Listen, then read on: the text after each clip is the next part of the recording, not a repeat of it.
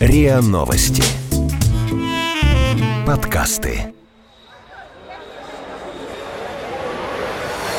What, seriously? أنت تمزح كيلو؟ ¿Qué me estás contando? معقول? Are you serious? No, I don't believe it. Плезанта? What's going on? Gender war? No way. И на СМИ. Иностранная пресса о том, что ее беспокоит в России. И на СМИ. Серьезно? Добрый день. С вами подкасты «И на СМИ» и их ведущие. Я заместитель главного редактора «И на СМИ» Яна Наумова. И наш сегодняшний гость, который представит себя сам, пожалуй. Меня зовут Петр Лидов, я работаю директором по коммуникациям и связям с общественностью в Международном информационном агентстве «Россия сегодня». Рада вас видеть. Взаимно. Так, сегодня мы поговорим о протестах в Париже. Протесты эти продолжаются вот уже несколько недель. Начались они в связи с повышением акцизов на топливо, как известно, но уже переросли в широкое антиправительственное движение. Сейчас о нем уже говорят там, как о крупнейших протестах э, с 1968 года. И при этом демонстранты ведут себя отнюдь немирно, э, крушат Париж, можно сказать. Э, В центре столицы жгут автомобили, бьют витрины, владельцы магазинов все закрывают. Ну, всем известно, что французы бунтовать умеют, любят, но некоторые, однако, усомнились в том, что эти беспорядки начались по инициативе народа, что все дело в недовольстве линией правительства, политика Макрона, и даже возникли какие-то предположения, что опять во всем виноваты российские спецслужбы, как бы абсурдно это ни звучало. Петр, можете что-нибудь сказать об этом? Я могу много об этом сказать, да. Но смотрите, конечно, звучит абсурдно, и предположения первые прозвучали в социальных сетях со стороны наших э, бывших братьев э, с Украины. Они обнаружили там фотографию двух французов, держащих, держащих флаг э, Донецкой Народной Республики, ну и выложив фотографию, сказали, ну понятно, вот кто за всем стоит. На этом бы все и закончилось, если бы не, по-моему, министр иностранных дел, министр внутренних дел Франции не подтвердил опасения. Они посчитали количество твитов, в которых идут ссылки на спутник, на наше э, агентство, и на РТ, на РТ, на Rush Today, на телевидение. Э, И, значит, из количества этих вот твитов сделали соответствующие выводы, что за всем, конечно, не исключено, что, как обычно, стоит кровавый режим нынешнего президента России. Но вообще тут, конечно, ничего нового нет. Обвиняют нас во всех смертных грехах довольно давно. Началось это в Соединенных Штатах демократами, потом Трампом, э, Трампом и демократами по очереди. Но во Франции есть тоже такая традиция. Макрон лично во время э, своей президентской кампании э, именно с политическими исключительно целями, чтобы показать, что вот против него борется один из самых злых и э, тоталитарных режимов на планете, значит, отказался сотрудничать со спутником, хотя мы про это вообще еще ничего не писали, отказался признавать нас средствами массовой информации, обвинил в пропаганде, хотя, в общем, формальных оснований у него для этого не было никаких. Мы ничего там такого особо плохого не писали, но уж по сравнению с французской прессой мы вообще белые и пушистые. Вот, поэтому я считаю, что эти обвинения, конечно, это такая дань политической традиции, они, их не надо воспринимать серьезно. Понятно, что всерьез так никто не считает во Франции. Тем не менее, проблема вот в чем. Проблема в том, что это, конечно, ляжет в их копилочку, как в известной, в известной истории, что вилки-то нашлись, а осадочек остался. И когда нам, нас будут в очередной раз обвинять через запятую, нам скажут, что вы же еще не только Трампа выбрали, а организовали, вмешивались в выборы по всему миру, но и участвовали в организации протестов во Франции. Да, вот украинцы, кстати, очень обеспокоились на эту тему и сделали несколько даже совершенно железобетонных таких логических выводов. Например, в интернет-издании «Главред» опубликована статья, в которой автор в конце концов приходит к тому, что если протесты вот эти французские затянутся еще дальше, продлятся там еще три месяца или больше, то будет странно, если кто-то не попытается взять Мариуполь и Бердянск. Ну да, само собой, мир же будет отвлечен вот от самой большой проблемы в мире. Но э, я думаю, что на них обижаться не надо. У них там свои, свои процессы и в головах, и в политике. Э, они связаны с выборами. В основном вот сегодня или вчера, э, вчера, наверное, Петр Порошенко, он заявил, что вообще война у нас уже идет. И вот этот инцидент да, довольно незначительный, в общем, по любым меркам, хоть там буксиры, два катера, э, это вообще война. Вот, правда, войну объявлять не стал, вот, но тем не менее. Поэтому я бы на Украину вообще бы махнул рукой в этом контексте, а вот на Францию посмотрел серьезно. Еще знаете, по какой причине? Ведь товарищ Макрон, он, ну, если он останется президентом, я думаю, что он, конечно, останется, Э, хотя все может быть, э, он ведь э, проводит очень важную линию на ужесточение контроля не только над средствами массовой информации, но, что более важно, в стратегическом смысле над интернетом вообще. И он возглавил европейское движение на, на, по регулированию интернета. И оно направлено как против российских средств массовой информации, так и против вообще всех нежелательных средств массовой информации, которые ему не нравятся, так и против вполне объективной проблемы, которая есть в Европе. Это то, что все новости контролируют фактически американские корпорации Facebook, э, Google там, и так далее. Своих в Европе нет. Поэтому для Макрона, конечно, стратегически вот такие вот что, что называется, факты в копилочку, они, конечно, очень полезны. Я бывал тут э, за последние два месяца на нескольких международных форумах, в том числе и лицезрел выступление самого Макрона на эту тему. Могу сказать, что это очень серьезный процесс. Он идет по линии АБСЕ при поддержке независимых таких журналистских, э, очень искренних организаций, как «Репортеры без границ», которые уже работают над формированием списков правильных и неправильных средств массовой информации. Поэтому, конечно, для них э, им нужны факты. Э, поэтому, если их нет, то их надо выдумать.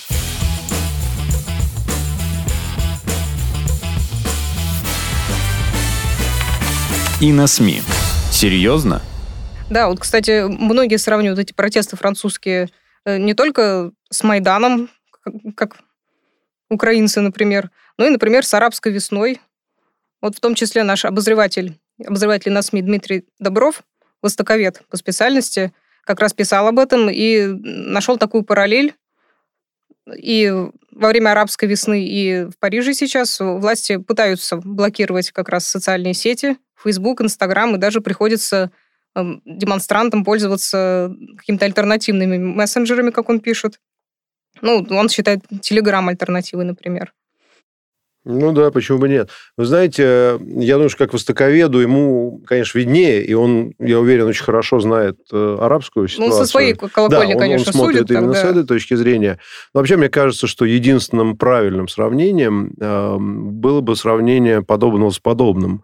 И подобное надо искать не во внешних проявлениях, да, что там, я не знаю, идут люди и поджигают автомобили.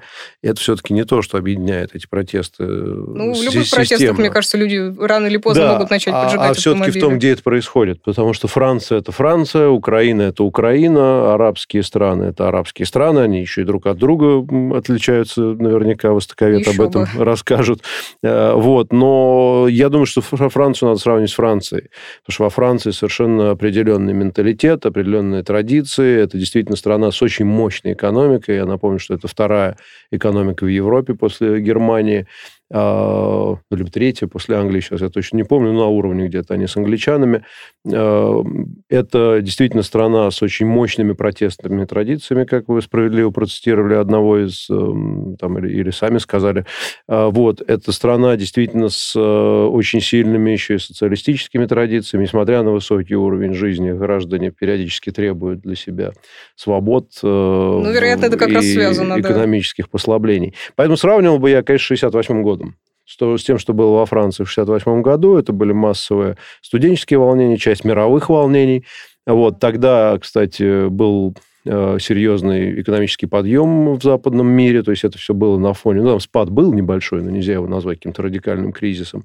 Э, Это все было на фоне, в общем, довольно процветающего э, образа жизни граждан, но тогда они по всему миру шли на улицы, а, против войны, ну, там война в Вьетнаме была причиной, б, за равноправие, значит, э, людей разных цветов кожи, там, американских негров э, с белыми и ну, соответственно, Ну отсюда, да, во Франции скорее всего, алжирцы были, как вы- мы вы- помним, да, да. был Алжир, отсюда выросла иммиграционная политика за свободу в широком смысле слова, в том числе и свободу, за свободную любовь, хиппи. В общем, все было прекрасно, но внешние атрибуты были ровно теми же.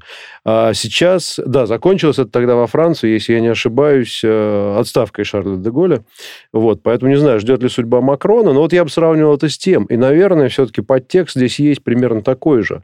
А, несмотря на то, может быть, я его сейчас попробую как-то искусственно вытащить даже, несмотря на то, что, конечно, требования начинаются экономические, они все-таки, на мой взгляд, а, в глубине а, несут вот такую обратную такое движение маятника оттуда. Если тогда речь шла об отсутствии расовой дискриминации, сейчас больше людей озабочен как раз обратным Да, процессом, сейчас некоторые прям даже значит, считают, что это прям ос- миграцией. основная Опять же, вопрос сила. э, да. традиционных ценностей как-то возвращаться Мгм. начинается. А, ситуация членства в НАТО. Мы тоже там видели лозунги на демонстрациях, чтобы Франция вышла из НАТО. То есть вопрос э, э, я не знаю, там, оборонной какой-то политики и так далее. А, Поэтому вполне возможно, что вот этот протест во французском обществе, здесь, конечно, лучше бы спрашивать французов, он э, может принять вот и, и какие-то такие формы, э, не только экономические, как было в 1968 году. Хотя тогда тоже, я напомню, все началось, там был небольшой экономический спад, и началось все, в общем, по большому счету, с э, протестов, забастовок э, рабочих. А потом уже подключились присоединились студенты, да, да, да. там активисты, э, феминисты и прочее, прочее, прочее. Ну Вот, кстати, давайте спросим французов. Например, историк Сесиль Буаншо утверждает, что вот это движение желтых жилетов, как, ну, как мы знаем, нарекли нынеш- нынешних протестующих, напоминает вовсе не классовые бои 20, 20 века, а вот наоборот народные хлебные бунты средневековья, типа Жакирии. То есть война не дворян против дворян. И там некоторые, честно говоря, специалисты как раз говорят, что народ недоволен президентом-миллионером, народ недоволен тем, что Макрон слишком далек от него, Макрон не понимает, что вообще надо людям, разоряет людей и, и так далее и тому подобное. Это правда, но мне кажется, что нам все равно их не понять, потому что, конечно, уровень жизни Ну, ситуация. несмотря на их трудности, я общался с одним французом, он мне рассказывал, как тяжело им живется. Действительно, у них довольно большие доходы, высокий очень уровень, но при этом половина уходит на налоги. Налоги, да, они Еще протестуют как там, раз в том числе 40% против этого. от оставшегося уходит на оплату арендованного жилья, остальное уходит на продукты, и, собственно, в Мулен Руш ты сходить-то не на что.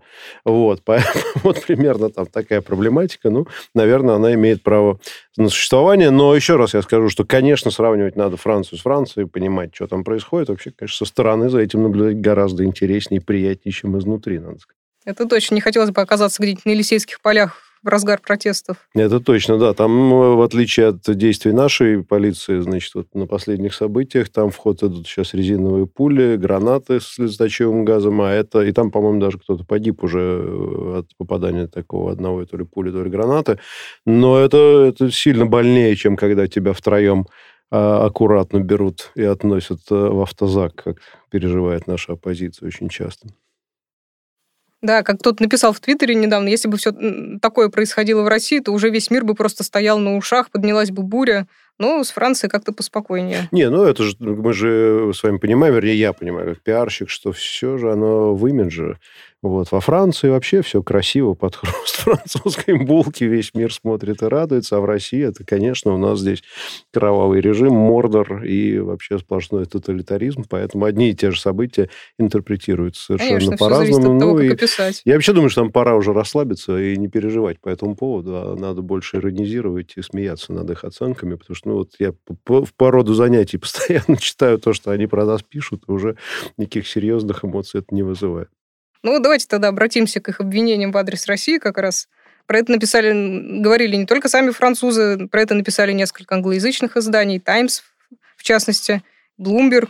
Вот они цитировали каких-то там специалистов по кибербезопасности, которые утверждали, что вот 200 связанных с Россией аккаунтов в Твиттере распространяли этот хэштег «желтые жилеты», какие-то твиты, ретвиты, и вроде как нагнетают ситуацию. Вот, но при этом сами французские эксперты, они считают, что это звучит немного глупо, нелепо. Например, французский специалист по кибербезопасности Батист Робер объяснил, что вот эта самая компания, на которую ссылались, и, по-моему, и Bloomberg, и Times, это на самом деле молодая компания, которая еще не выпустила ни одного серьезного исследования на эту тему. То есть верить им особо не стоит. Ну, я вообще должен сказать от лица э, российских средств массовой информации, что вот обидные слова вы говорите, вот это вот верить не стоит. Во-первых, мы выбрали Трампа.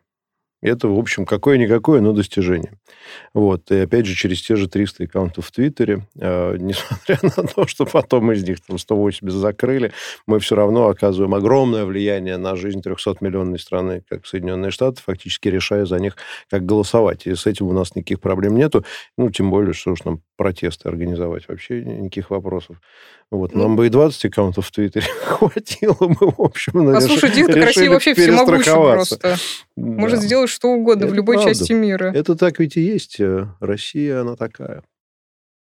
Ну, вот мне, кстати, понравился, понравился комментарий одного, еще одного французского эксперта, Франсуа Бернара Юига, который вот он тоже сказал, что все это нелепо, абсурдно, и привел такое сравнение. При Людовике XVI англичане привозили из Лондона в Париж памфлеты о сексуальной жизни Марии Антуанетты. Но только вот причиной французской революции стали вовсе не они.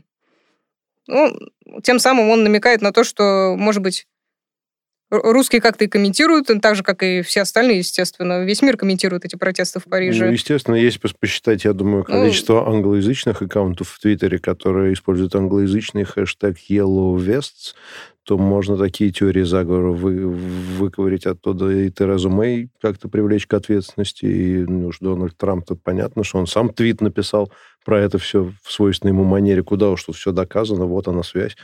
Вот. И при этом, при этом он сказал, что французы хотят такого президента, как он, и его любят. Тут вообще заявка на захват власти, это, ну, по-моему, прямое нарушение Конституции Франции, пора бы его привлечь к уголовной ответственности в этой стране за призыв к массовым беспорядкам. Ждем, Ждем, если надо, звоните нам, мы поможем, у нас есть сколько там, 200 аккаунтов в Твиттере. Э, правда, надо контакты найти, но я думаю, через, через все же через Кремль. Вот, это все лично Путин. Да, как-нибудь Как обычно делает, поэтому ну, просто надо сообщить, и все.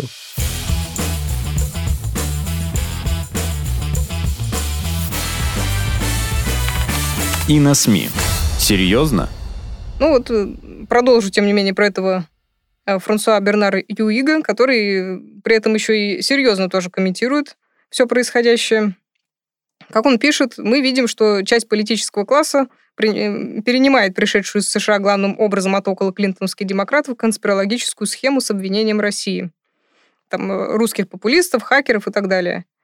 В попытках дестабилизировать демократию фальшивыми новостями, слухами и тому подобное. И все это становится продолжением волны обвинений в том, что это русские спровоцировали Брексит, вот как-то вы, вы говорили как раз. Да, я про Брексит Добились забыл, кстати, избрания Трампа, да. устроили референдум Было в Каталонии. Дело. В общем, что только русские не делали. Мы еще чуть Шотландию не отделили, но потом передумали в последний ну, момент. Ну да, решили, что... Решили, пусть пока побудет. Стоит подождать с этим, видимо. А то скучно, так сразу все. Нужно растянуть. Ничего Нужно не растянуть останется удовольствие, потом. да. Я, как всегда, могу вспомнить свою, так сказать, сферу деятельности скандинавов, которые подводные лодки русские ищут каждый день. Да, и каждый день пишут, что Россия там вторгается в их выборы и влияет. Ну, как специалист в Скандинавии должны знать, что вообще Швеция, это, э, я тут изучал вопросы, мы одно время делали статистику по тональности комментариев э, о той или иной, о России в разных странах мира, и Швеция в течение последних двух лет тут, может, и больше находится на уверенном первом месте. Да, Ни да. России хорошо не пишет никто. Вот. И половина статей действительно про вновь обнаруженные подводные лодки. Тут, значит, вот этим летом какие-то дети пошли, значит, там на яхте кататься и вдруг увидели всплывшую подводную лодку, даже сняли ее на видео. Но потом она исчезла так же, как появилась. Это все напоминает э, озеро Лохнесс и да, там была очень смешная статья. о Нессе. Кстати, они описывали, что там какое-то внезапное существо поднялось, решили да, почему-то, да. что это э, подводная лодка, наверняка российская, ну, как ну, всегда, а в общем, же еще? в духе своих У нас ведь, да, линий. ведь э, свободная от выборов президента США э, организации Брекзит и беспорядков во Франции, Россия чем занимается? Э, это, понятно, планируем нападение на Швецию с помощью подводных лодок, вот, захвата Эстонии с Прибалтикой. Э, ну и против Польши какие-то стратегические замыслы мы постоянно выносим, вот, но никак, видимо, не вынесем. Вот это примерно такие у нас. Ну, про Украину я не говорю уж там. Поляки, там... они так еще даже не определились, мне кажется, что, что именно им угрожает со стороны они России. Они могут конкретную найти опасность, но им угрожает вообще. Да, поэтому им они в целом не... как-то да. все время пишут, что Россия... Вот Украина уже воюет с нами давно и уверенно побеждает обсуждает, в общем, э, судя по сообщениям президента. Поэтому ну, вот, вот такая международная ситуация, и все, конечно, делается сейчас через Твиттер и те самые 300 аккаунтов. 200, извините. Пока что 200, видимо, да. Ну, я могу сознаться, что есть еще 100, но они о них пока не знают, видимо. Не все сразу, да. Вот, кстати, директор Института энергетических рынков и политики Турции Волкан Оздемир написал в Твиттере тоже на эту же тему – в мире стало модным искать российский след в каждом событии. Теперь на него хотят списать и протесты желтых жилетов во Франции. Как же эти гегемоны искажают реальность своими пропагандистскими средствами? А реальность заключается в том, что неолиберальная модель экономики рушится, и народы говорят «хватит». То есть все-таки, наверное, это все-таки народные протесты, и есть у них какие-то внутренние причины. Ну, вы знаете, вот еще все тут жалуются на то, что все через интернет происходит. Я бы тоже эти жалобы всерьез сильно не воспринимал, потому что интернет сегодня это э, обычная среда обитания, обычный язык коммуникации, это как воздух, как эфир и так далее. Закрыть его, ограничить, ну, э, не очень получается, может быть, там в менее развитых странах. Вот, поэтому жаловаться на эти интернет-технологии как некий фактор, наверное, бессмысленно. Это то же самое, как жаловаться на, там, не знаю, наличие брусчатки э, в мостовых. Но э, ведь интернет дал действительно колоссальную возможность э, средствам массовой информации, да и обычным людям э, доносить свою точку зрения до любого человека в мире, особенно если вы владеете каким-нибудь иностранным языком, то у вас, собственно, таким, таких проблем нет. Раньше, во времена господства радиоэфиров, во времена господства телевидения или какой-то прессы, э, конечно, Запад имел преимущество в этом смысле. Они вещали на, на, на нашу территорию сейчас э, более активно, чем мы на их.